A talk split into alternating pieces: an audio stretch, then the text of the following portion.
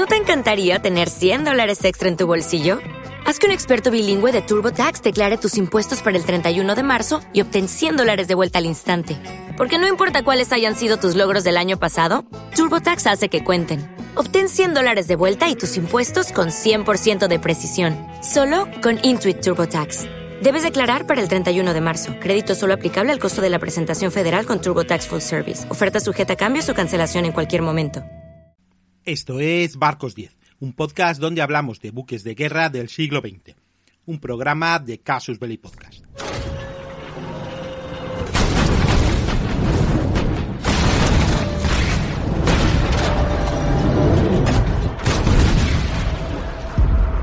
Hola, ¿qué tal? Daros la bienvenida a otro programa de Barcos 10 y en esta ocasión hemos querido traeros una unidad muy especial.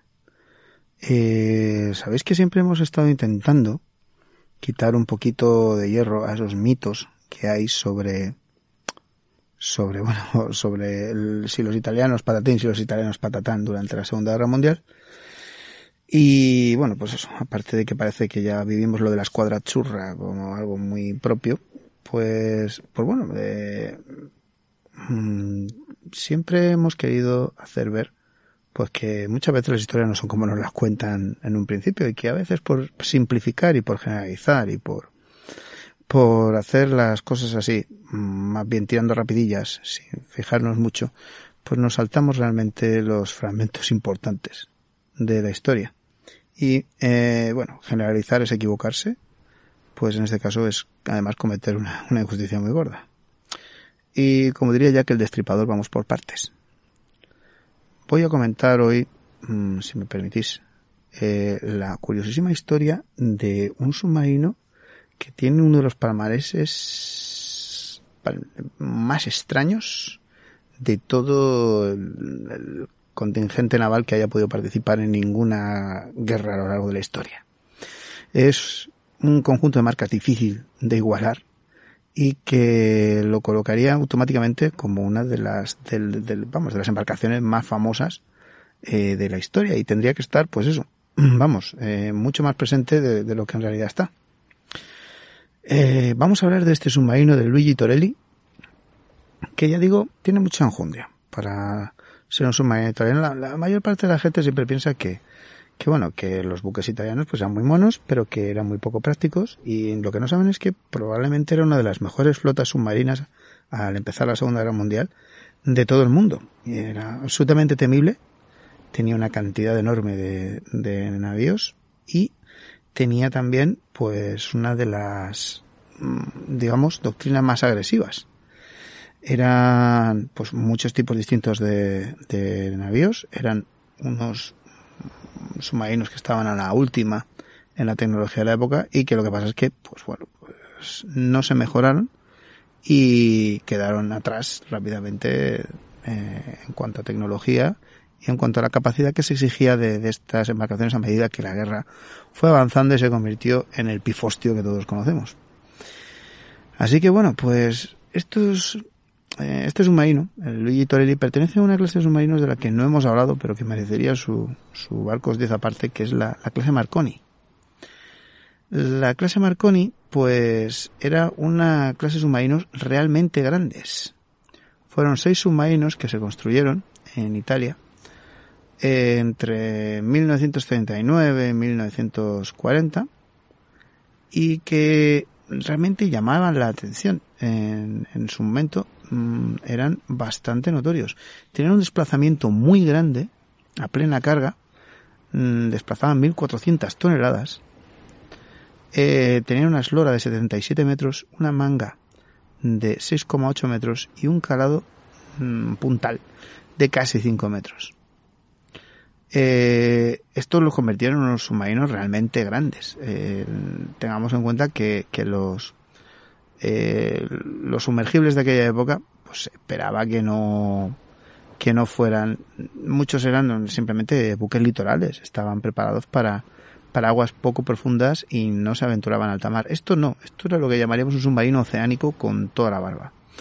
De hecho, pues tenía una, una dotación de 57 almas, podía alcanzar en superficie casi 18 nudos y 8 nudos sumergido, para lo cual, pues eso, tenía un sistema duplex diésel eléctrico, eh, diésel para navegar en superficie de 3.600 caballos, que permitía recargar al mismo tiempo las baterías, eh, que eran, bueno, movían un motor eléctrico que tenía una potencia de 1.500 caballos para funcionar bajo el agua.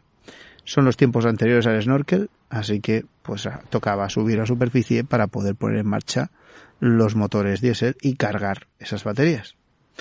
Funcionaba con dos ejes que daban lugar a dos hélices propulsoras y que bueno, pues que eh, ya digo, le daban una, una potencia bastante grande y eh, realmente otra característica que cabía destacar de, de, estos buques es que bueno, tenían un alcance enorme. En superficie, es decir, con el combustible que llevaban embarcados, pues podían alcanzar las 3.300 millas a una velocidad de crucero de unos 17 nudos. Y bueno, eh, eh, a, a 8 nudos mmm, podían alcanzar nada más y nada menos que 10.500 millas náuticas. En inmersión podían resistir a la máxima velocidad más o menos 8 millas náuticas eh, bajo el agua, mientras que a 3 nudos podían recorrer nada más y nada menos que 110 millas náuticas. Esto para los submarinos de la época era enorme. La profundidad máxima que podían alcanzar era más o menos unos 90 metros, mm, aunque en alguna ocasión les tocó, pues como a todo hijo de vecino, eh, llegar a más. Y el armamento lo componían básicamente los ocho tubos lanzatorpedos, cuatro a proa y cuatro a popa, de, de 21 pulgadas, que, bueno, eh, eran los típicos de dotación en los submarinos. Eh, y aparte, pues cargaba 12 torpedos de respeto en el interior.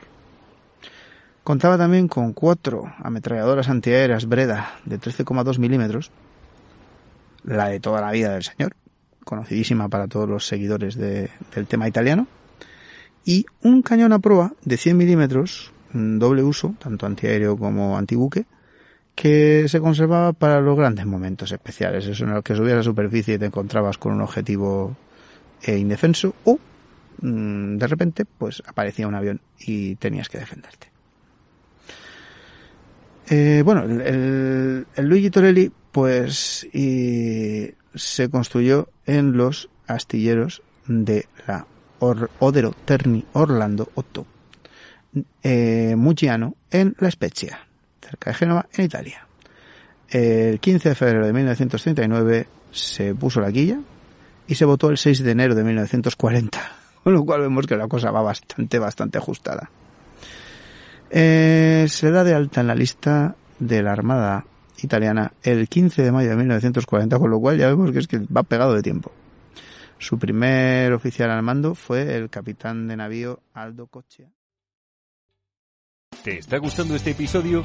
Hazte fan desde el botón Apoyar del podcast de Nivos. Elige tu aportación y podrás escuchar este y el resto de sus episodios extra. Además, ayudarás a su productor a seguir creando contenido con la misma pasión y dedicación.